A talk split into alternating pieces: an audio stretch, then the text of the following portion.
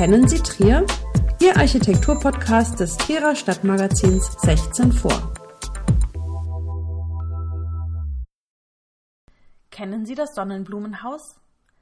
Seit Anfang 2011 bleiben in der Nagelstraße immer wieder Menschen stehen und beugen sich nach hinten, um das Haus mit dem hohen Giebel gut und vor allem ganz in den Blick zu bekommen. Das schmale Jugendstilhaus mit dem frischen, farbenfrohen Anstrich und der riesigen Sonnenblume ist neu erblüht. Wo einst das Unaussprechliche feilgeboten wurde, befindet sich heute die Genussgesellschaft. Der Jugendstil hat in Trier nicht viele architektonische Spuren hinterlassen. Noch weniger ist er in der Moselstadt als eine Bauströmung bekannt, die Farbe als wesentliches Gestaltungselement nutzt. Die wenigen Fassaden der Wohnhäuser aus der Zeit des frühen 20. Jahrhunderts mit Jugendstil-Details sind monochrom oder farblich schlicht gehalten und auch in dieser Form renoviert worden. Mut zur Farbe hingegen hat der Eigentümer der Nagelstraße 31 bewiesen. Das dreigeschossige Haus wurde 1905 von dem Architekten Meppert entworfen und vom Bauunternehmer Stefan Weber und Söhne errichtet.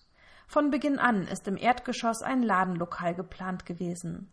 In den beiden oberen Etagen befanden sich Wohnräume. Zwischen den späthistorischen Bauten muss das Haus vor mehr als 100 Jahren ähnlich viel Aufmerksamkeit erfahren haben wie nach der Renovierung. Hochgestreckt überragt es mit seinem Zwerchhausgiebel die Nachbarhäuser. Das dominierende Element ist die darauf aufgebrachte Sonnenblume mit ihren fünf Blüten. Ganze drei Meter hoch und zweieinhalb Meter breit ist das florale Motiv des Giebels. Sonnengelb sind die Blütenblätter der zentralen, ganz geöffneten Blüte und der flankierenden, teilweise noch geschlossenen kleineren Blüten am Hauptstiel.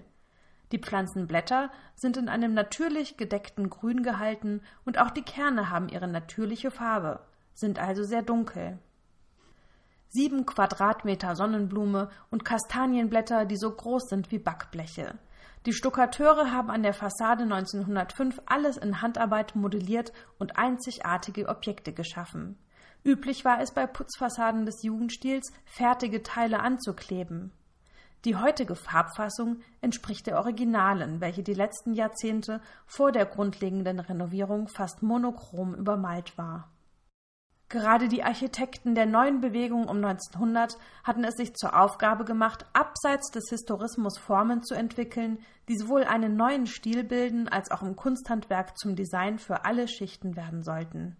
Dass dies weder in Arts and Craft Movement im englischsprachigen Raum noch in der Kunstgewerbebewegung in Deutschland funktionierte, lag sicher nicht nur an den gehobenen Preisen und der damit verbundenen Exklusivität der Objekte. Die Bauherren mussten das Neue, Innovative und Moderne auch wollen. Genau diese Kombination ist der Grundgedanke der Renovierung des erst seit 2009 unter Denkmalschutz stehenden Gebäudes in der Nagelstraße. Der in das Haus verliebte Eigentümer stellt so viel Authentizität wieder her wie möglich, möchte darunter aber eine zeitgemäße Nutzung nicht leiden lassen. Wo bis Mitte 2008 noch BHs, Wäsche und Strümpfe von Miederwaren frei auslagen, ist nun ein komplett neuer Eingangsbereich entstanden, der die zentral aufgebaute dreigliedrige Fassade nach unten hin symmetrisch weiterführt. Schon zur Bauzeit war das Erdgeschoss dreigeteilt. In der Mitte befand sich damals das Schaufenster, links der Eingang in die Privatwohnungen der Obergeschosse und rechts davon der Eingang in das Ladenlokal. Die erste Eigentümerin, die aus Frankreich stammende Baronesse Elisabeth du Sarthe-Vigneul, fertigte und verkaufte hier in ihrem eigenen Atelier, wie ihre Nachfolgerin, das Unaussprechliche, wie man damals Wäsche, Strumpfhalter oder Knöpfe für die untersten Schichten der feinen Damengarderobe nannte. Die Erdgeschossgliederung geschah durch Quintersäulen aus Gusseisen, welche die Glastüren von dem Schaufenster trennten.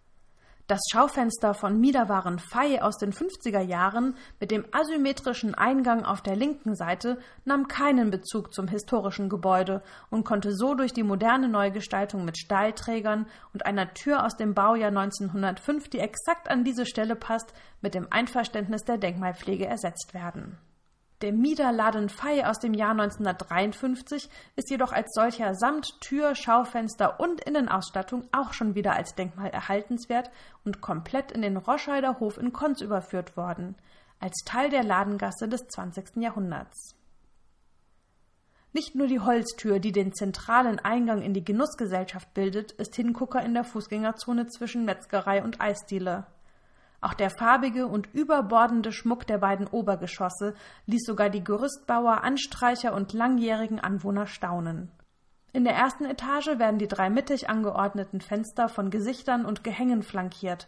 Unter der Fensterreihe sorgt ein Blumenfries für die Betonung der eigentlich für den Jugendstil nicht typischen Mittelachse. Die zweite Etage wird von zwei Kastanienbäumen umrankt, deren braune Wurzeln auf dem Gesims liegen und deren Äste die zentrale Gesichtsmaske mit Blättern, Kastanien und Kastanienblüten umspielen.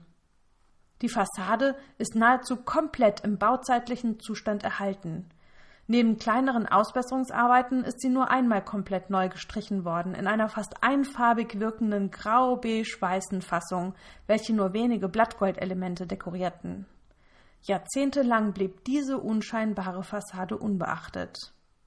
Die jetzige Farbfassung macht aus dem Geschäfts- und Wohnhaus wieder ein neu zu entdeckendes Objekt. Ein neuer Stil, Jugendstil im 21. Jahrhundert. Und nun auch ein Tipp. Zu dem Haus kann man bei iTunes eine App mit umfangreichem Foto- und Videomaterial sowie weiteren Texten herunterladen. Der Link wird auf dieser Website angezeigt. Alle Architekturgeschichten zum Hören finden Sie unter www.architektur-podcast.de.